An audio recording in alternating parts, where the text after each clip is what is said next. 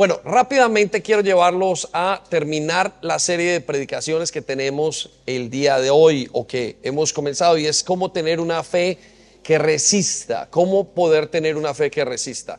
Y, yo creo que esto es parte de, mm, quizás la idea final para terminar con esto. Y, yo quiero que terminemos em, pensando y con un principio importante. Hace eh, algunas semanas comenzamos a explicar cómo construir una fe que resiste tantas cosas, el free, el miedo, el egoísmo, eh, una fe que resiste estos tiempos en los que estamos y cómo tener una fe mucho mayor. Y, lo hemos logrado porque veo que después de lo que ha ido pasando, eh, hemos ido teniendo una fe más fuerte, una iglesia más fuerte en ese aspecto. Pero hoy voy a terminar, me gustaría terminar enseñando cómo tener una fe que resista con una fe, perdón, el secreto de una fe contra una fe incompleta. Quiero, quiero terminar hablando acerca de, cómo terminar de construir la fe que quede completa, ¿sí? Y, voy a hablar de algo muy sencillo, pero creo que necesitamos recordarlo. Y, yo quiero que vaya a este principio bíblico rápidamente. Y el principio bíblico es que Dios siempre termina lo que empieza. Anote este principio bíblico y es muy importante. Dios siempre termina lo que empieza. Y eso es muy importante. ¿Y por qué queremos terminar pensando en eso? Porque en este tiempo eh, nos quedamos con la sensación de que me falta algo más. Y, a pesar de que vamos viendo cambios y, vamos viendo que nuestras vidas no son iguales, vamos viendo que em, nosotros hemos visto y hemos hecho cosas totalmente diferentes. Quizás si nos ponemos a comparar en quiénes somos nosotros ahora y después de conocer a Jesús, nos damos cuenta de que han habido tantos cambios y tan maravillosos que, no podríamos, eh, mentiríamos si dijéramos que no ha habido una transformación. Pero nos sentimos como si faltara algo más. Nos sentimos como si la meta es bastante grande. Recuerde que la meta es ser parecidos a Jesús. Y mientras que estemos en esta tierra, Dios va a continuar trabajando en eso. Y nos quedamos con un sentimiento de, de no lo he alcanzado, de mi fe está incompleta, de me faltan cosas, me, faltan, me falta algo por hacer. Y, quiero decirle, y quiero que hoy descansemos en que Dios siempre va a terminar lo que empieza. Entonces anótelo allí, Dios siempre va a terminar lo que empieza. Y ese sentimiento eh, lo tienen todos los hombres de Dios. Sí, es un sentimiento normal. De hecho, es un sentimiento importante porque es un sentir de, me falta algo y me va a ayudar a esforzarme. Está mal cuando nosotros nos falta algo y no nos esforzamos, sino que realmente nos lleva a esforzarnos. Y eso fue el mismo sentimiento que tenía el apóstol Juan en primera de Juan capítulo 3 versículo 2. Y yo quiero que vaya conmigo, usted lo tiene en sus notas en esta paráfrasis. Y mire lo que dice el apóstol Juan. Queridos hermanos, ¿queridos qué? Hermanos muy bien. Y note lo que dice, nosotros ya somos, quiero que circulen las palabras, ya somos hijos de Dios. ¿sí? Nosotros ya somos hijos de Dios. Si no está aquí en la pantalla, usted lo puede ver en sus notas en este momento. Nosotros ya somos hijos de Dios. Y quiero que circule esa idea. Esa idea es muy importante, o esa idea o esa afirmación de parte del Evangelio es muy importante para usted y para mí. Note que él no dice, ustedes van a ser hijos de Dios. No dice, ustedes algún día serán los hijos de Dios. Ustedes no dice, esfuércense y serán una vez hijos de Dios, sino que realmente está diciendo, ustedes ya lo son. Así es que una persona que tenga a Jesús ya en este presente continuo es hijo de Dios. Y note lo que sigue adelante. Y lo que sigue adelante nos da mucha esperanza aún más, porque es un poco extraño, ya siendo hijos de Dios, ¿Por qué tenemos que esperar otras cosas y cómo vamos a completar ese proceso? Y mire lo que dice, y aunque todavía no sabemos cómo seremos en el futuro, y eso es una cosa que usted se pregunta, algunos de ustedes están pasando por una situación familiar, personal, eh, van a comenzar una relación, una pareja, están comenzando un trabajo, están comenzando a caminar con el Señor, hoy van a estar y no sabemos cómo es el futuro. y Dios sabe que no sabemos cómo es el futuro, pero Él nos dice, escuche lo que dice, ya nosotros somos hijos de Dios, aunque no sepamos cómo va a ser el futuro. Aunque usted no sepa qué va a pasar, usted ya es hijo de Dios. Es decir, usted es una obra terminada en los ojos de Dios. Y mire lo que dice, pues sabemos que cuando Jesucristo aparezca otra vez, nos pareceremos a Él totalmente, porque lo veremos como Él es en realidad. Y nos da como tres tiempos. Entonces, esta obra, Dios dice en pocas palabras, ya la terminé, está en proceso y será terminada. Y quiero que sepa que esas son palabras de Dios para ustedes y para nosotros. Y, es importante que usted las absorba, eh, su espíritu las absorba y viva por ellas. Viva por la palabra dicha por Él, que ya Él terminó la obra, pero que continúa construyendo más y más, pero que Él la va a terminar. ¿Sí? Para que se vaya de nosotros ese sentimiento de, de ah, Señor, ¿cuándo? ¿Hasta cuándo no podré, no puedo seguir? No, no, no sabré cómo seguir en este momento de mi vida no sé cómo, cómo caminar contigo, esa desesperación que nos da porque vemos que la meta aparentemente está muy lejos. Ahora, em, esa desesperación viene usualmente porque estamos creyendo una mentira.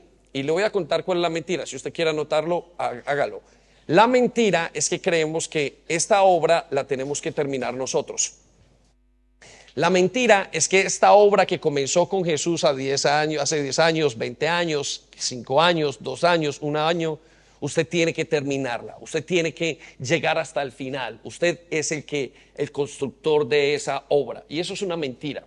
¿Por qué es una mentira? Pues vamos a hablarlo unos minutos. Es una mentira por varias razones. Porque usted, primero que todo, no puede terminar la obra que Dios comenzó. Es una mentira porque Dios solamente la puede terminar.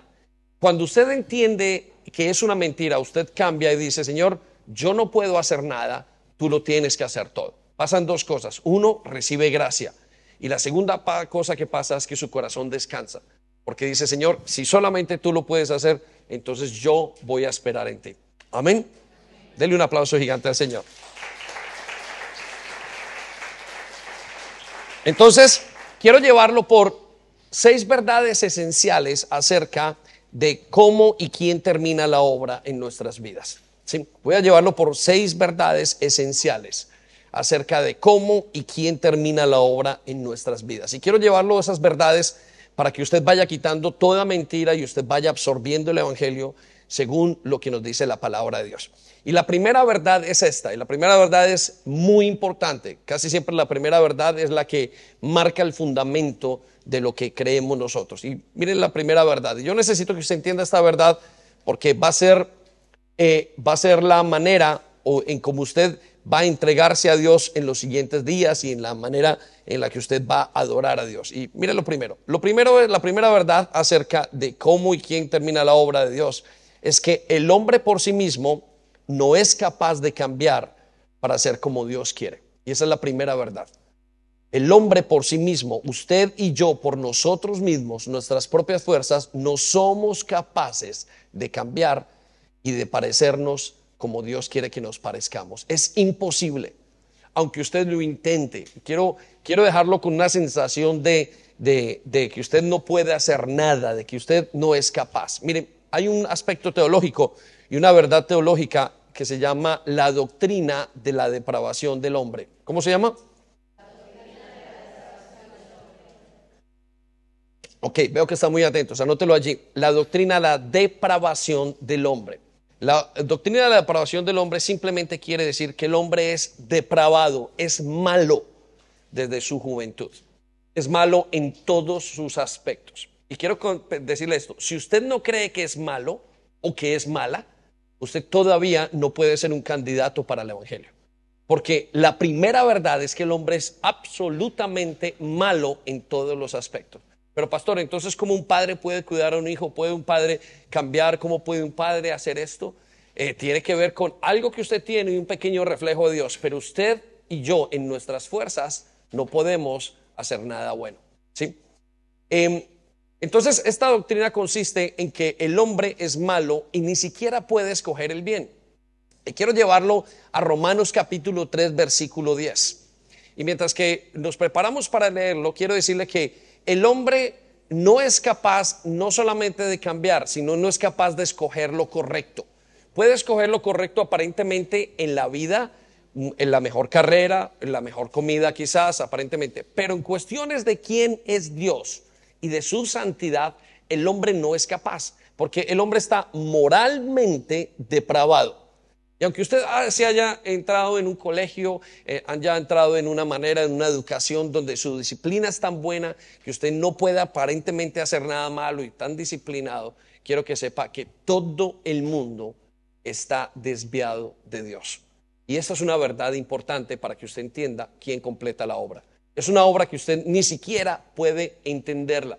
Es una obra que se sale de nuestras manos porque nosotros no somos buenos para Dios. Y quiero que vaya a Romanos ahora sí, 3 capítulo 3 versículo 10. Y escuche lo que dice la escritura. 10, versículo 10 dice, pues las escrituras dicen, ¿quién dice? Las escrituras. Quiero que resalte las escrituras. Miren, no lo dice el pastor, no lo dice la iglesia, lo dice Dios mismo. Él es el que nos conoce. Y escuche lo que dice. No hay ni uno solo que sea justo no hay ni uno solo que sea justo. Quiero que circulen las palabras ni uno solo. Justo es una persona que puede hacer lo que Dios dice.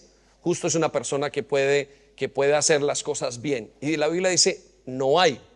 estaba hablando hace eh, unos días con un hombre que estuvo en la cárcel y, estaba hablando con él, con unos, sí, con unos, un hombre que estuvo en la cárcel. Y estaba mientras que hablaba con él, le decía, yo puedo estar en la cárcel como tú lo pensaba seriamente, honestamente.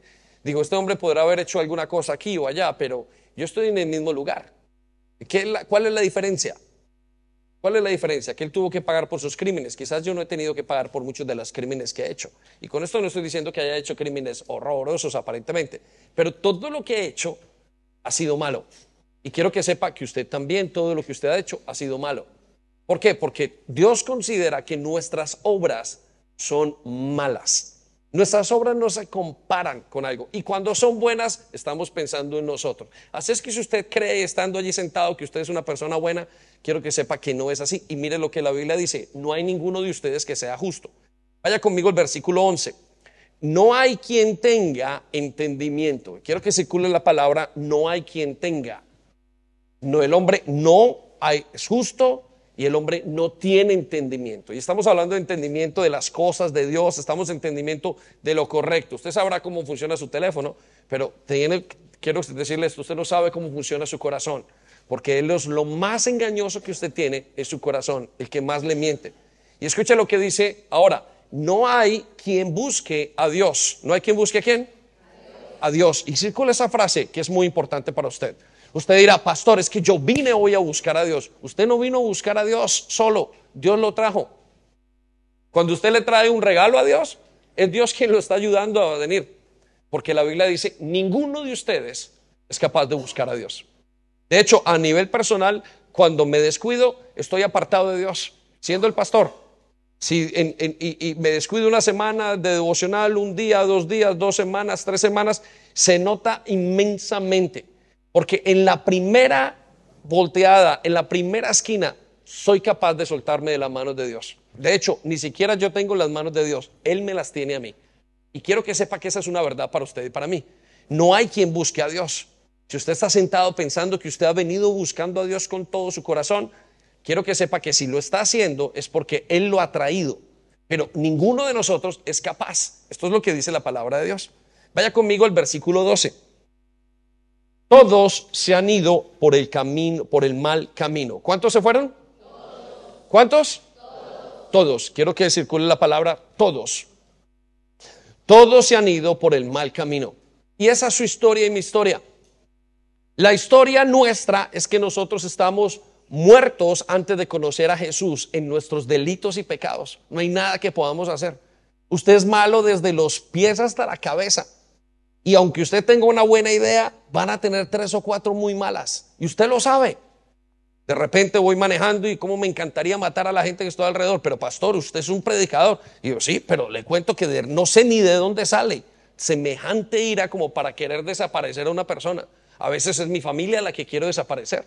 Y usted sabe de qué estoy hablando. Porque usted quisiera desaparecer a las personas a su alrededor. Porque somos malos desde nuestros comienzos. Nuestro corazón es malo. Y usted no sabe que se imaginaría, a veces somos, juzgamos a las demás personas y no sabemos todo lo que nosotros podíamos hacer. Ya nuestro pensamiento hemos ido tan, tan lejos de Dios y Él lo sabe. Y esto nos está describiendo cada uno de nosotros. Y escucha lo que dice, todos por igual se han pervertido. ¿Cuántos se pervirtieron? Todos, todos nos hemos pervertido. Pero pastor, entonces, ¿cuál es la diferencia? Vamos a hablar de la diferencia en un minuto. Pero todos se han pervertido. Y note lo que dice al final, no hay quien haga lo bueno. No hay ni siquiera uno. Quiero que circulen las palabras, no hay quien haga lo bueno. Y quiero que circulen las palabras, ni siquiera uno. No hay nadie que haga lo bueno. Y esto se llama la depravación, la doctrina de la depravación del ser humano. El ser humano es malo. Padres, sus hijos son malos, nuestros hijos son malos, nuestros esposos, esposas son malos. Lo único es que Dios ha tenido con nosotros un poco de misericordia y nuestra maldad no ha salido más allá. Pero si conociéramos bien en cuenta y tuviéramos y pudiéramos ver todos nuestros pensamientos, sería vergonzoso. Yo tendría que decirles, mire, me da vergüenza contarles todo lo que pienso porque pienso cosas atroces muchas veces. Entonces, ¿cómo hago? Quiero que vaya conmigo al segundo punto y escuche lo que dice. El hombre necesita la ayuda de Dios mismo para ser como Dios quiere. El hombre necesita la ayuda de Dios mismo. Es el Señor mismo para ser como Dios quiere.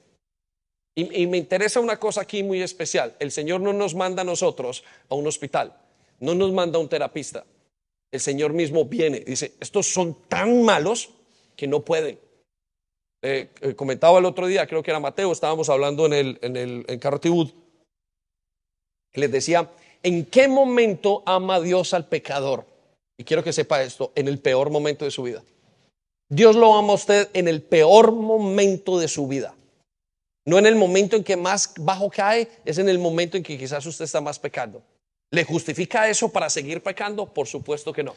Pero quiero que sepa que Dios lo ama en el peor momento de su vida. Entonces, quiero que entendamos esto. Para completar nuestra obra, tenemos que entender que primero que todo nosotros no somos capaces, pero que segundo, nosotros podemos hacerlo si Dios nos ayuda Él mismo. Y aquí voy a explicarle algo muy importante. La adoración, aquellos que vinieron y dijeron, yo soy y Dios me ha traído, he venido a adorar a Dios, es una respuesta del amor de Dios en su corazón.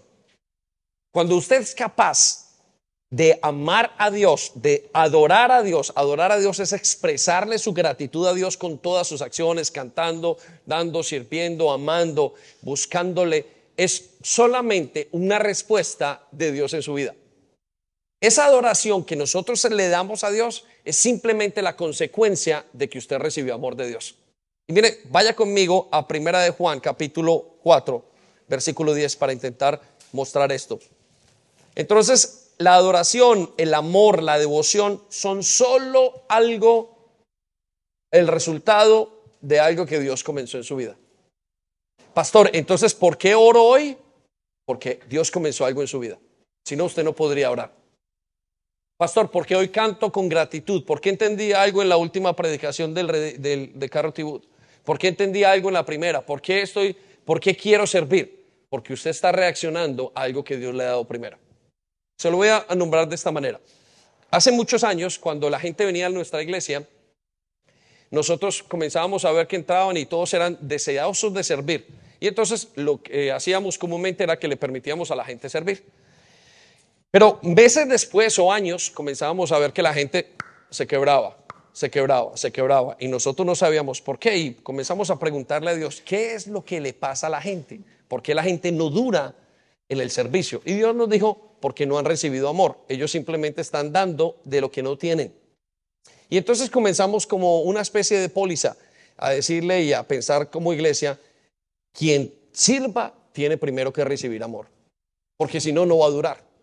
Y entonces nos encontramos en el común denominador de los que llevamos mucho tiempo en la iglesia sirviendo, nos encontramos que hemos pasado por momentos muy duros como iglesia, hemos pasado por momentos buenos, pero hemos pasado por situaciones donde uno diría, tengo que tirar la toalla. Y lo que no nos ha dejado tirar la toalla es haber experimentado el amor de Dios. Es decir, yo le doy a Dios lo que yo, lo que Dios ya me ha dado. Yo no le puedo dar nada a Dios nuevo. Usted cuando trae su ofrenda a Dios, quiero que sepa que usted no le está dando nada a Dios, usted le está devolviendo a Dios algo que Dios le ha dado. Y eso es lo que nos hace a nosotros ingratos, porque no queremos devolverle al Señor lo que nos da en ofrendas, en servicio, en amor, en todo lo que usted quiera. Y mire lo que dice la palabra de Dios en primera de Juan 4. Y mire cómo nos enseña esto. En esto consiste el amor verdadero. ¿El amor qué? ¿El amor qué? Muy bien, circula esa palabra. El amor verdadero. No el amor de una chica, no el amor de un chico. No, no, no. El verdadero amor, el que me llena, el que me sostiene, el que, el que verdaderamente me transforma. Y escuche en lo que consiste. No en que nosotros hayamos amado a Dios.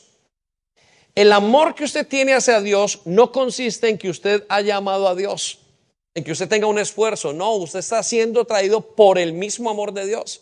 Dice, no consiste en que nosotros hayamos amado a Dios. En otra versión dice, en que nosotros hayamos amado a Dios primero. Aquí viene el punto. Sino en que Él nos amó a nosotros. Y quiero que circule las palabras.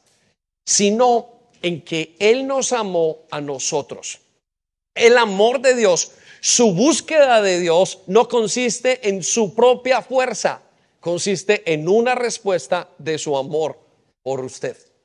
Por eso hay gente que dice, es que yo no amo lo suficientemente a Dios. No, no es que usted no ame lo suficientemente a Dios. Es que usted no ha comprendido cuánto Dios lo ama a usted. Lo voy a repetir. El punto no está en que usted no ama. A veces nos decimos a nosotros, no es que yo no amo lo suficientemente a Dios. Y ese no es el punto. El punto es que yo no comprendo cuánto me ama Dios. Cuando yo comprendo cuánto me ama Dios, yo cambio. Porque comienzo a dar de lo que Dios me ha dado. Usted ha escuchado varias predicaciones que casi todo se resuelve en la vida cristiana de dos maneras, dando el amor de Dios y recibiendo el amor de Dios. Entonces, quiero que piensen esto. El hombre necesita la ayuda de Dios mismo para ser como Dios quiere. Entonces, esta obra que comenzó en usted, usted no la puede hacer. Segunda verdad, esta obra que Dios comenzó en usted, solamente Él la puede hacer. Usted no se puede salvar a sí mismo. Usted no va a llegar y va a pasar por todas las tentaciones en este mundo hasta el final y guardarse usted mismo. Usted no puede hacerlo solo. Necesita a Dios. Y eso hace que este deal, como se dice, sea tan bueno. Dios comienza la obra, Dios pone el, esfuerzo en la obra y Dios termina la obra. Es prácticamente a nosotros no nos toca hacer nada. ¿Sabe qué nos toca hacer a nosotros? Aceptar su gracia, aceptar su obra. ¿No le parece maravilloso? Denle un aplauso a Dios. Venga, gigante.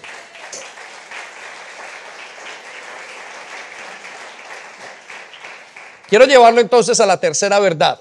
Esa ayuda de Dios la provee a través de su Espíritu Santo. Quiero que piensen esto. Estamos desglosando cómo Dios termina la obra. Entonces, yo no la empiezo, Él la tiene que empezar a través de su ayuda. La siguiente verdad es que esa ayuda está solamente la persona que Dios estipuló, que Dios designó para hacer la obra en usted y en mí, se llama el Espíritu Santo. Esa persona que se llama el Espíritu Santo es el que está, el que quiere, es la persona asignada. Quiero decirle esto en términos de posición. El Padre está en el cielo, sentado en el trono. El Hijo está al lado del Padre, intercediendo por usted y por mí, diciendo, termina la obra, Señor, termina, no le tengas ni cuenta ningún pecado a David, continúa con David, ama a David, Señor, aquí estoy con él, apoya a David. Usted se puede imaginar, ese es el papel de Jesús. Algunos dicen, está orando por mí, creo que es el mejor papel que puede hacer por nosotros.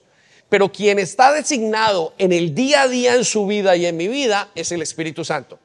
Y ese Espíritu Santo está hoy aquí en este lugar, pero usted necesita entenderlo y necesita ser consciente de eso. Vaya conmigo a segunda de Tesalonicenses capítulo 2 versículo 13 y note lo que dice. Nosotros, en cambio, siempre debemos dar gracias a Dios por ustedes. Hermanos amados por el Señor, porque desde el principio, quiero que circulen las palabras, desde el principio, ¿desde cuándo?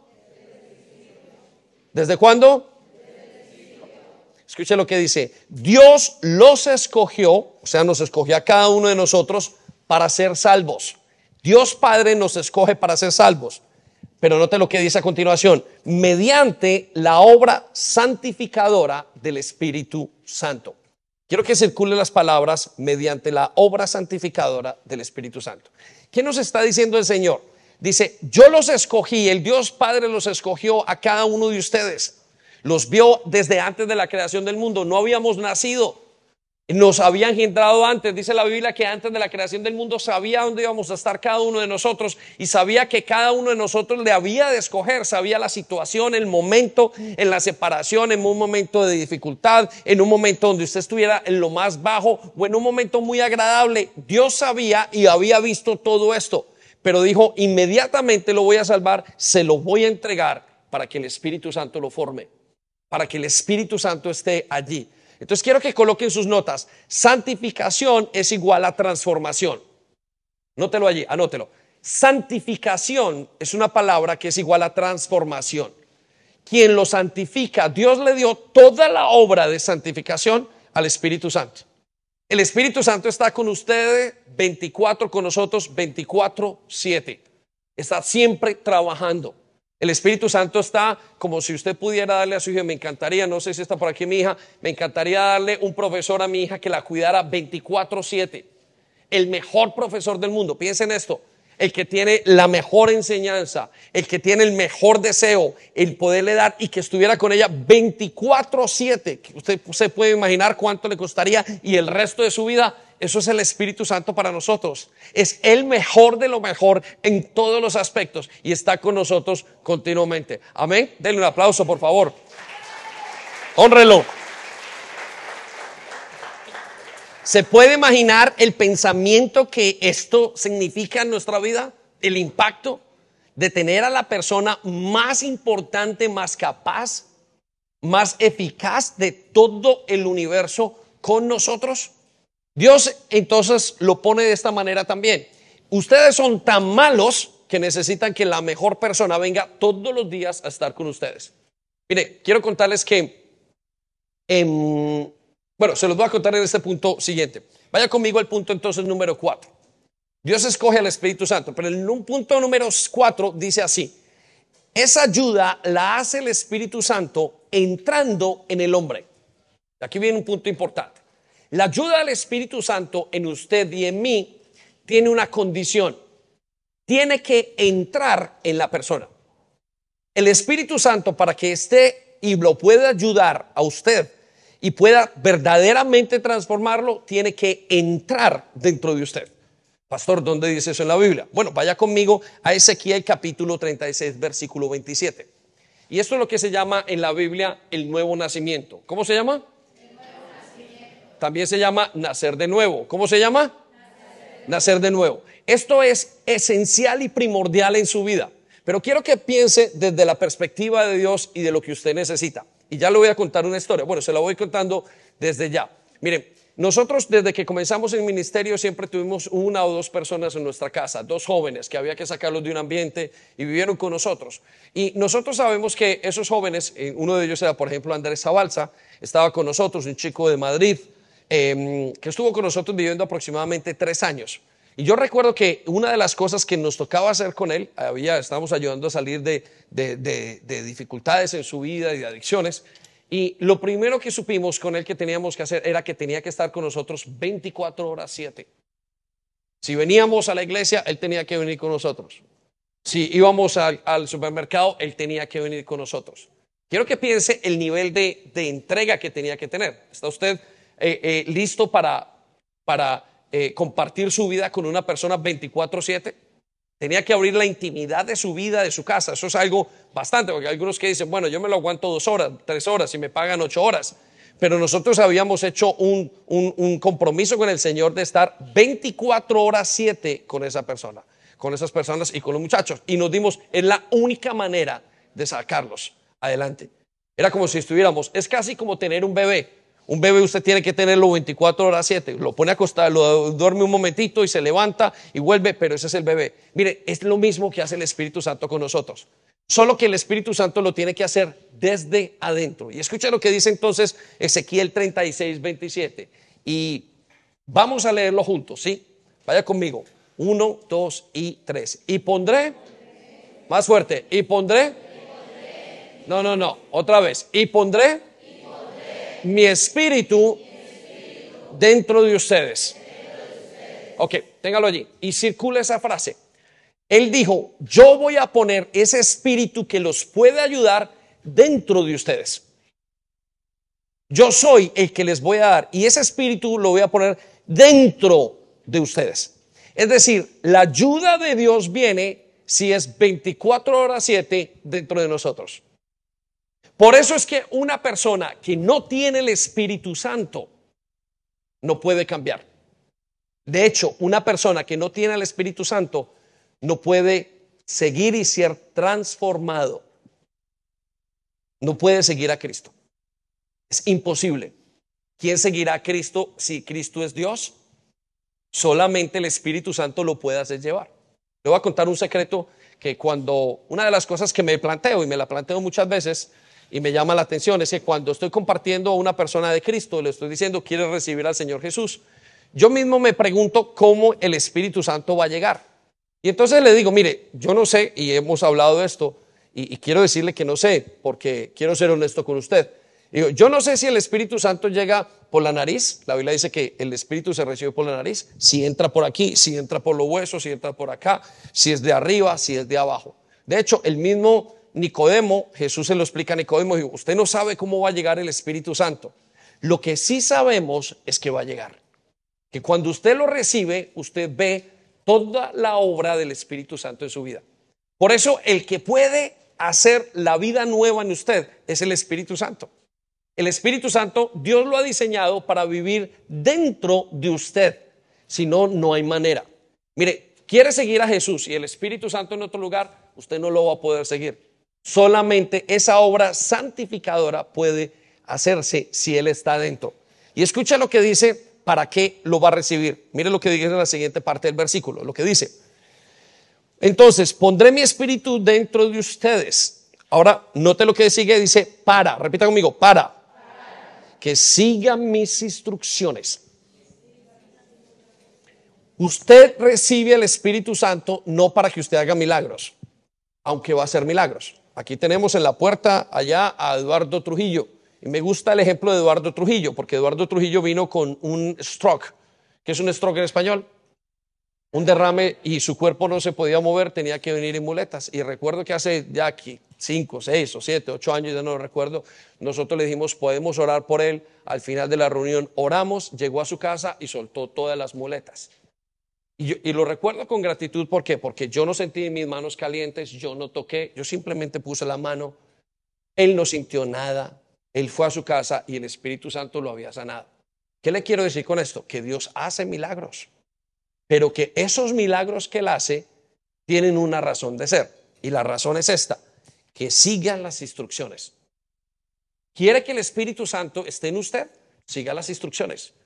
Todo lo que el Espíritu Santo va a hacer en usted es para que siga las instrucciones de Dios. Y escuche lo que sigue a continuación. Y hagan todo cuanto es justo y agradable para mí.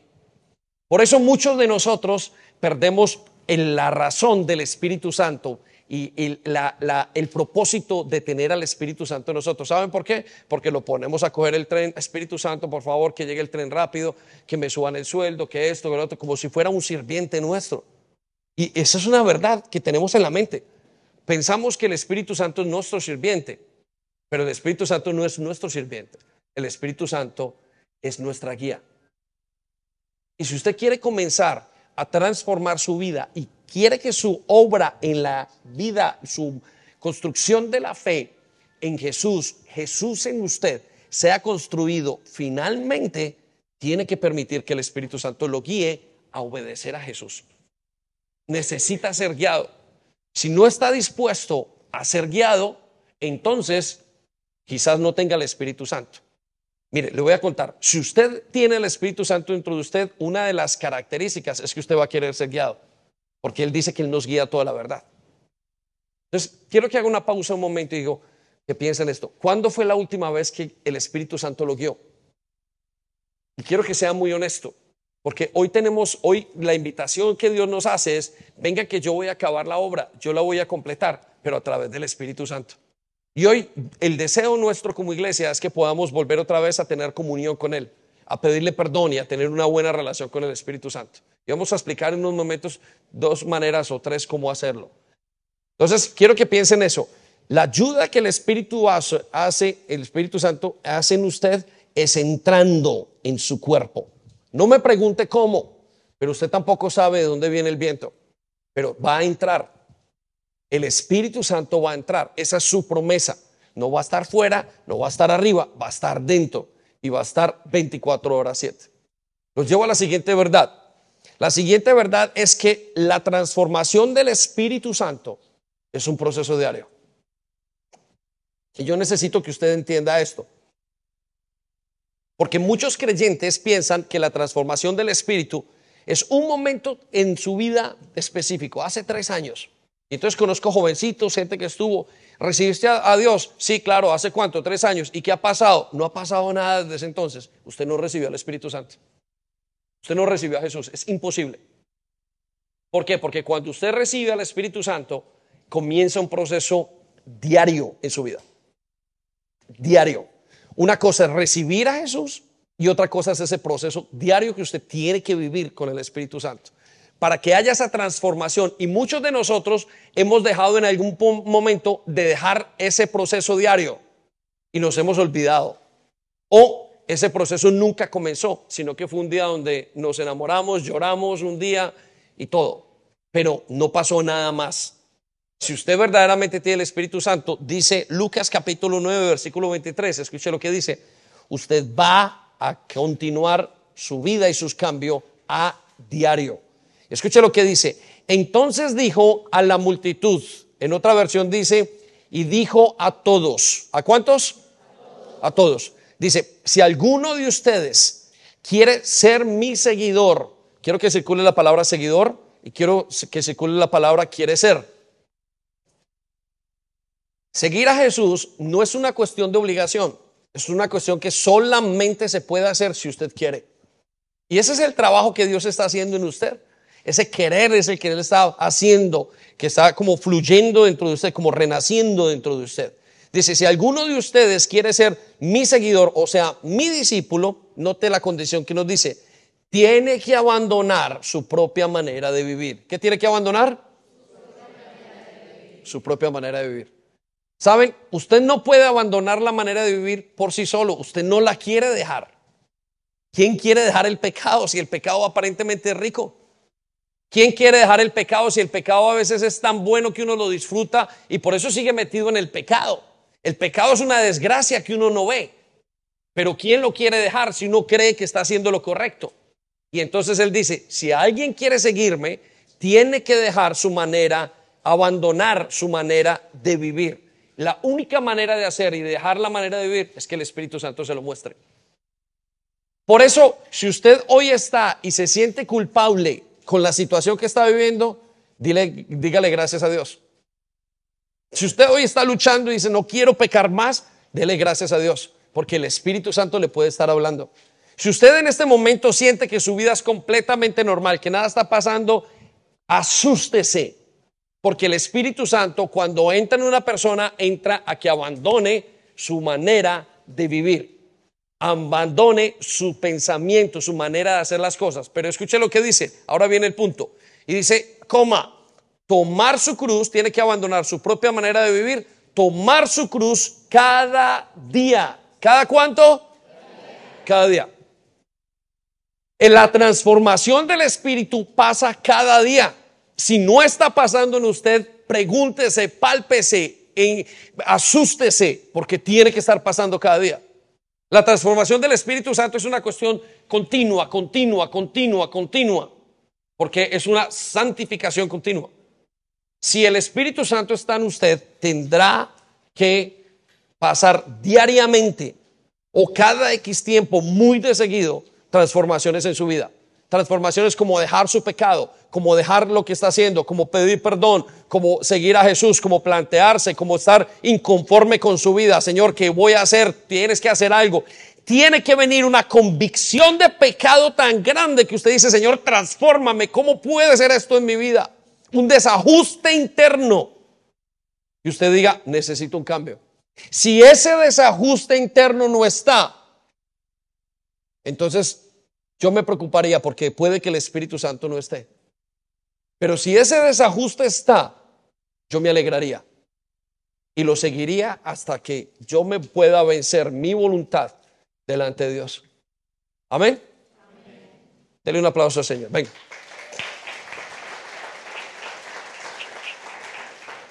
Si estas cosas están claras en su vida, entonces usted está lista para esta última promesa. En la verdad número 6. El Espíritu Santo entonces está comprometido en terminar la obra que comenzó en usted. Si estas cosas son claras en su vida, usted puede aferrarse a esta verdad, que el Espíritu Santo se comprometerá a terminar la obra que comenzó. Con esto listo, usted dice, Señor, entonces me puedo aferrar a una promesa única en mi vida. Esa promesa es que Él va a terminar la obra que comenzó. Y no importa en qué momento usted está, si pecó, si no pecó, si está en un momento de dificultad en su matrimonio, si está en un momento de dificultad financiero, si está en medio de una crisis, si está en medio de una adicción. Si usted está siguiendo estas características en su vida, quiero decir que esta promesa es suya. Y escuche la, la promesa. Y estoy seguro de que Dios, ¿de que qué? Quiero que circule la promesa. Está en Filipenses 1.6. Filipenses 1.6. Mire lo que dice, estoy seguro. Y quiero que circule las palabras, estoy seguro. Estar seguro es una declaración muy grande. En otra versión dice, estoy completamente seguro. Quiero que piensen esto. Estar seguro de algo es algo muy grande. Es una convicción profunda de que nada lo va a quitar, de que usted está completamente tranquilo. Está completamente estático en una cosa, está pegado, se, se hizo un concreto a una columna. Eso es estar seguro, totalmente seguro. Estoy tan seguro. No lo dudo por ningún momento. Sé que es una garantía. Y quiero que coloque en la parte de abajo donde dice estoy seguro, quiero que coloque garantía. Esta seguridad es una garantía de Dios. ¿Quién asegura esto? ¿Quién lo asegura? Dígalo más fuerte. ¿Quién lo asegura? Dios. Dios. Circule la palabra Dios. Dios dice, usted puede estar seguro de que Dios mismo, no el alcalde, no el que viene a arreglarle la electricidad a su casa, no el que viene a hacerle la plomería, no el que le vende las, las verduras en la tienda, no su esposo, no sus hijos, todos esos nos fallan, pero que Dios mismo, la persona puede estar totalmente segura, totalmente acondicionada, totalmente firme firme como si no hubiera una única verdad, tan verdad como que el agua moja. Escuche lo que dice a continuación, que quien comenzó la buena obra en ustedes, la continuará hasta que quede completamente terminada el día que Jesús vuelva. Dele un aplauso, Señor. Venga.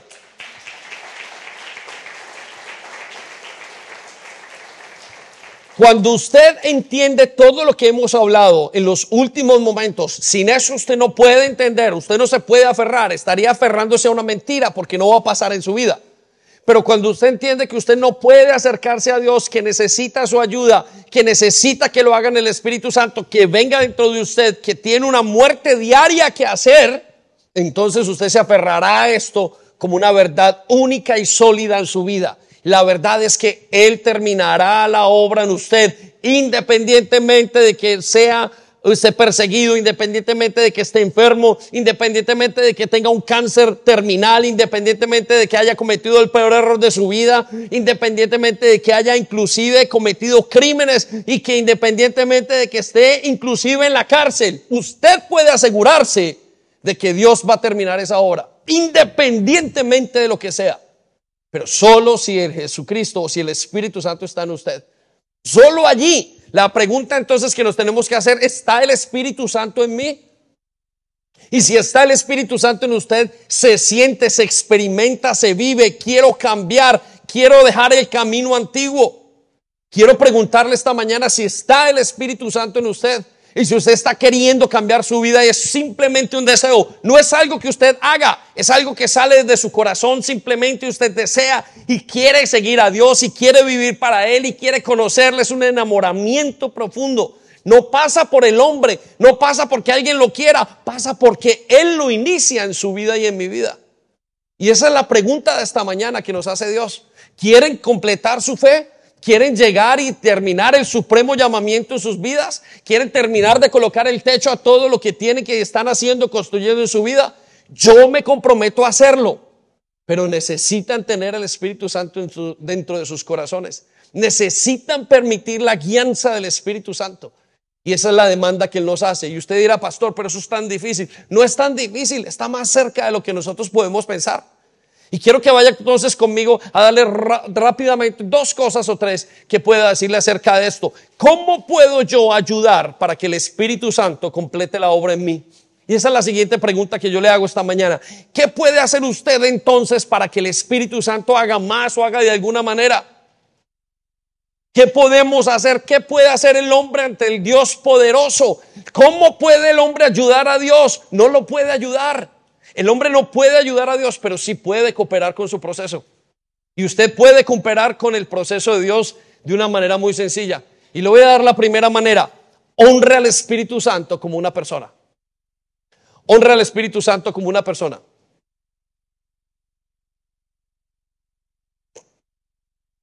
Quiero que piense en esto. Honre al Espíritu Santo como una persona. Uno de los errores más comunes del creyente, y yo diría que el mismo error más común mío, ¿saben cuál es? No ser consciente de que el Espíritu Santo está en mí. Y me da rabia y tengo que reconocerlo. La mayor cantidad del día no reconozco a Jesús en mi vida. Se me dificulta. Soy como ese hombre que dice, ni aún ni uno de ellos quiere buscar a Dios. Esa es mi vida como pastor. Y esa es mi gran lucha como pastor. Y escuche lo que le voy a decir. No somos capaces de ser conscientes quién es el Espíritu Santo nosotros muchas veces. Y creo que una de las razones es la siguiente. Vivimos por los cinco sentidos. La Biblia dice que nosotros ya no vivimos por vista. Y lo que está hablando realmente es que usted ya no vive ni por vista, ni por oído, ni por el tacto o por el tacto, ni por lo que siente, ni por lo que huele, ni por lo que come. Que su vida comienza a ser diferente. Le voy a explicar algo. Y anótelo allí si quiere en, su, en, las, en las hojas que tiene allí. Dios es espíritu. Dios es espíritu. Dios es espíritu. Quiere decir que no tiene cuerpo. Dios es espíritu y la palabra dice Dios es espíritu. Quiere decir que Dios no tiene cuerpo. Quiero decirle que una vez usted recibe a Jesús, usted se vuelve el cuerpo de Jesús. La Biblia nos dice que nosotros somos el cuerpo de Cristo. Una vez que usted recibe el Espíritu Santo, usted se vuelve el cuerpo del Espíritu Santo. Pero usted no logra vivir y entender el Espíritu Santo por sus cinco sentidos. Usted no lo va a poder ver. Usted va a experimentar su obra. Y aquí yo necesito que usted tenga confianza y que crea, pero que haga un esfuerzo profundo y grande por ser consciente de quién es el Espíritu Santo en su vida y honrarle. El Espíritu Santo ese espíritu y está en nosotros. Y mi mayor batalla en el día es que ni siquiera recuerdo que Él está en mí. Me voy a trabajar, estoy pasando en alguna dificultad, quizás discuto con Sandy, quizás me pasa algo acá y no logro reconocer que el Espíritu Santo está en mí. Se me olvida honrarle y por consiguiente daño mi relación con Él. Yo sé que esa es la lucha de nosotros, pero el Espíritu Santo está en usted vive en usted. Esa fue la invitación. Y esa es la manera de terminar la obra, 24/7. Como el Espíritu Santo vive en usted, no es un evento, no es una fuerza, es una persona. Y creo que la mejor manera de poder volver otra vez a tener una relación con el Espíritu Santo es entender que yo tengo una persona que vive dentro de mí, aparte de usted. Sabe que cuando de usted, hay una batalla muy grande. Hay dos naturalezas, dos personas viviendo en usted, usted y el Espíritu Santo. Y esa batalla es la que usted siente cuando está pecando. Y esa batalla es la que usted siente que está mal. Y esa es la batalla que usted tiene que ganar. Y la gana dejando que Él lo guíe. Y eso es lo que Dios nos habla esta mañana. Esa batalla tiene que comenzar cuando usted es consciente de quién vive dentro de usted. Pero no va a ser consciente por lo que oiga, aunque muchas veces entienda. No va a ser consciente por lo que usted sienta que ha tocado. No lo va a hacer porque ya no vive por vista. Ahora vive por fe, conocimiento. Y ese es un error que cometió la iglesia en el libro de Hechos. Dos personajes, una pareja de esposos, Ananías y Zafira Y vaya conmigo a Hechos capítulo 5, versículo 3. Y el contexto de esto es que Ananías y Zafira tenían una propiedad y en ese momento había una gran crisis en Jerusalén. Y las personas que seguían a Jesús en ese momento pues tenían propiedades y todos colocaban y ayudaban a la obra de Jerusalén. Pero esta pareja cometió un error. No pensó que Dios fuera una persona. Y pensaron que Dios era una fuerza o que simplemente era una idea. Usted puede estar pensando en este momento que Dios, el Espíritu Santo es una idea y está equivocado. El Espíritu Santo es una persona. Y aquí tenemos a Pedro hablándole a Ananías y Zafira. Después de que ellos habían traído y ellos dijeron, hemos vendido una casa y dijeron que la habían de traer y no la trajeron, mintieron. Y escucha lo que pasa en el versículo 3. Entonces Pedro le dijo, Ananías, ¿por qué has permitido que Satanás llenara tu corazón? Y escucha lo que dice a continuación. Le mentiste al Espíritu Santo. Quiero que circulen las palabras, le mentiste al Espíritu Santo. Usted no le puede mentir a una fuerza. Usted no puede mentir a una idea. La única persona, la, usted solamente le puede mentir a una persona. El Espíritu Santo es una persona. Y aquí es lo que nos está diciendo la palabra de Dios. Yo soy una persona. Ustedes están caminando conmigo, sean conscientes de quién llevan dentro de ustedes y me llevan. Si no me llevan, invítenme, yo quiero ir donde ustedes van. Quiero guiarlos donde fuera de los lugares que ustedes frecuentan. Pero quiero que sepan que soy una persona que cuando entro en ustedes yo no soy su siervo. Tengo pensamiento, tengo voluntad y tengo criterio para guiar sus vidas. Es más importante que un papá, es más importante que una mamá más importante que una esposa o un esposo. Y escuché lo que le dijo, ¿por qué le mentiste al Espíritu Santo? Y escuché lo que sigue a continuación, y te quedaste con tu parte del dinero. Versículo 4. La decisión de vender o no la propiedad fue tuya. Y después de venderla, el dinero también era tuyo, para regalarlo o no, para cambiar de opinión. Si quieres, ¿cómo pudiste hacer algo así? No nos mentiste a nosotros, sino a Dios. Quiero que circule esa frase. No nos mentiste, no mentimos a hombres, mentimos a Dios. Usted está caminando con el Espíritu Santo dentro, vive dentro de usted. Inmediatamente recibe al Señor Jesucristo. Usted ni siquiera le está recibiendo, está recibiendo su espíritu. Y su espíritu tiene capacidad para juzgar, capacidad para guiar. Es una persona. Es mejor decirle, muchas veces le he dicho, Espíritu Santo, ¿sabes una cosa? Quiero pecar. Tengo unas ganas y un deseo de pecar, Espíritu Santo. A mentirle y decirle otra cosa. Quiero que piense eso en usted en este momento. Señor, quítame este deseo que tengo de pecar. Pero ¿cómo mentirle al Espíritu Santo? Escuche lo que pasó en el versículo 5. En cuanto Ananías oyó estas palabras, cayó al suelo y murió. Todos los que se enteraron de lo que sucedió quedaron aterrados. Versículos más adelante, la esposa también murió. Porque no pensaron que estaban tratando con alguien, con el Dios del universo, solo que vive en nosotros. El Dios del universo ahora vive en el, en el hombre y trabaja en el hombre. Si quiere volver a tener y saber y cooperar con Jesús, necesita entender, ser consciente de que el Espíritu Santo está en usted y nos va a costar horrores porque estamos acostumbrados a los cinco sentidos. Entenderlo va a ser muchas veces, sus palabras van a decir, ni siquiera va a ser consciente. Y ese es el problema del pueblo de hoy, que no es consciente de que no somos conscientes de que tenemos al Espíritu Santo. Y por eso mentimos y por eso vivimos como queremos y tenemos juicios de Dios en nuestras vidas. Era mejor no haberle conocido. Porque antes de que usted lo conociera y no le mintiera, pues no había ningún problema o estaba el problema su salvación. Pero ahora mentirle conscientemente y no creer quién él es, que es, es el error más grande. Y lo llevo al segundo y con esto vamos a terminar hoy, obedeciendo los consejos del Espíritu Santo. Quiere lo primero que tiene que hacer es honrelo como una persona. Pero segundo, obedezca al Espíritu Santo. Y quiero decir algo acerca de esto. que la función principal del Espíritu Santo es transformarnos a través de la guianza. Usted es transformado porque Él lo guía. Él no le ha quitado algo que se llama libre albedrío. Repita conmigo, libre albedrío. Si quiere anotarlo, está bien. Él no le ha quitado el libre albedrío que usted tiene y nunca se lo va a quitar. Usted siempre va a poder decidir si quiere caminar con Jesús o si no quiere caminar con Jesús. Él no se lo va a quitar nunca. Por eso usted tiene que obedecer. ¿Quiere caminar con el Espíritu Santo?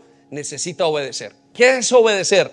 Entregar su voluntad, su libre albedrío, rendírselo a Él. Ya no es mi libre albedrío, es el de Él. Señor, no quiero escoger lo que a mí me da la gana, quiero escoger lo que a ti te da la gana, lo que tú quieres. La palabra de Dios dice, vayan y hagan discípulos, enseñándoles a obedecer. Es decir, enséñeles a rendir su voluntad a Dios. Quieren ser discípulos y seguidores de Jesús, rindan su voluntad. Qué cosa tan difícil, porque yo no quiero rendir mi voluntad. Usted quiere ser independiente. Mi hija me dice a veces en cuando, papá, quisiera hacer todo lo que quiera. Y yo le digo, nunca vas a poder hacer lo que quieras. El ser humano no hace lo que quieres. Vas a escoger entre hacer lo que Dios quiere y lo que el pecado quiere. Pero nunca vas a poder escoger hacer lo que quieres. ¿Se siente un hombre libre y una mujer libre? No lo es. ¿Siente que las drogas lo hacen libres? No lo hacen. Usted es esclavo de las drogas. Siente que la pornografía lo hace libre, la pornografía es su amo. Siente que el dinero lo hace libre porque trabaja y lo gasta como quiere. Usted es esclavo del dinero. El hombre es esclavo por naturaleza. Usted es un esclavo de sus sentimientos, usted es un esclavo de sus nervios, es esclavo de su ansiedad. Y la única manera de ser libre es a través del Espíritu Santo en usted, haciéndolo libre porque donde el Espíritu de Dios está, verdaderamente libertad solamente donde el Espíritu de Dios está y no se puede ser libre sin rendir su voluntad, sin obedecer. Porque Dios le dice, ¿quieres ser libre? Es una decisión. Siempre he preguntado que la liberación más grande que hay es un hombre o una mujer sacando demonios. La decisión es el aspecto, el elemento liberador más grande que usted tiene de sus demonios quiere ser un hombre libre, decida ser libre en Jesucristo. Entonces verdaderamente será libre. No hay ninguna otra manera de ser libre, iglesia. La única manera en que usted puede ser libre es en Jesucristo. No hay otra. No hay otra y no existirá otra. Y la única manera de ser libre en Jesucristo es obedeciendo. Quiere salir de la depresión, tiene que obedecer. Quiere salir de las dudas, de las deudas, tiene que obedecer. Quiere salir de la pornografía, tiene que obedecer.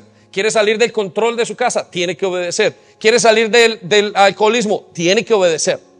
Quiere salir de la infidelidad, tiene que obedecer. No hay otra manera, no hay otro camino más que la obediencia. Por eso él dijo, enséñeles a obedecer, enséñeles a rendir su voluntad, dígales que ya no son capaces de hacer lo que no lo pueden hacer ellos, que su voluntad es inapropiada, es mala, está totalmente dañada.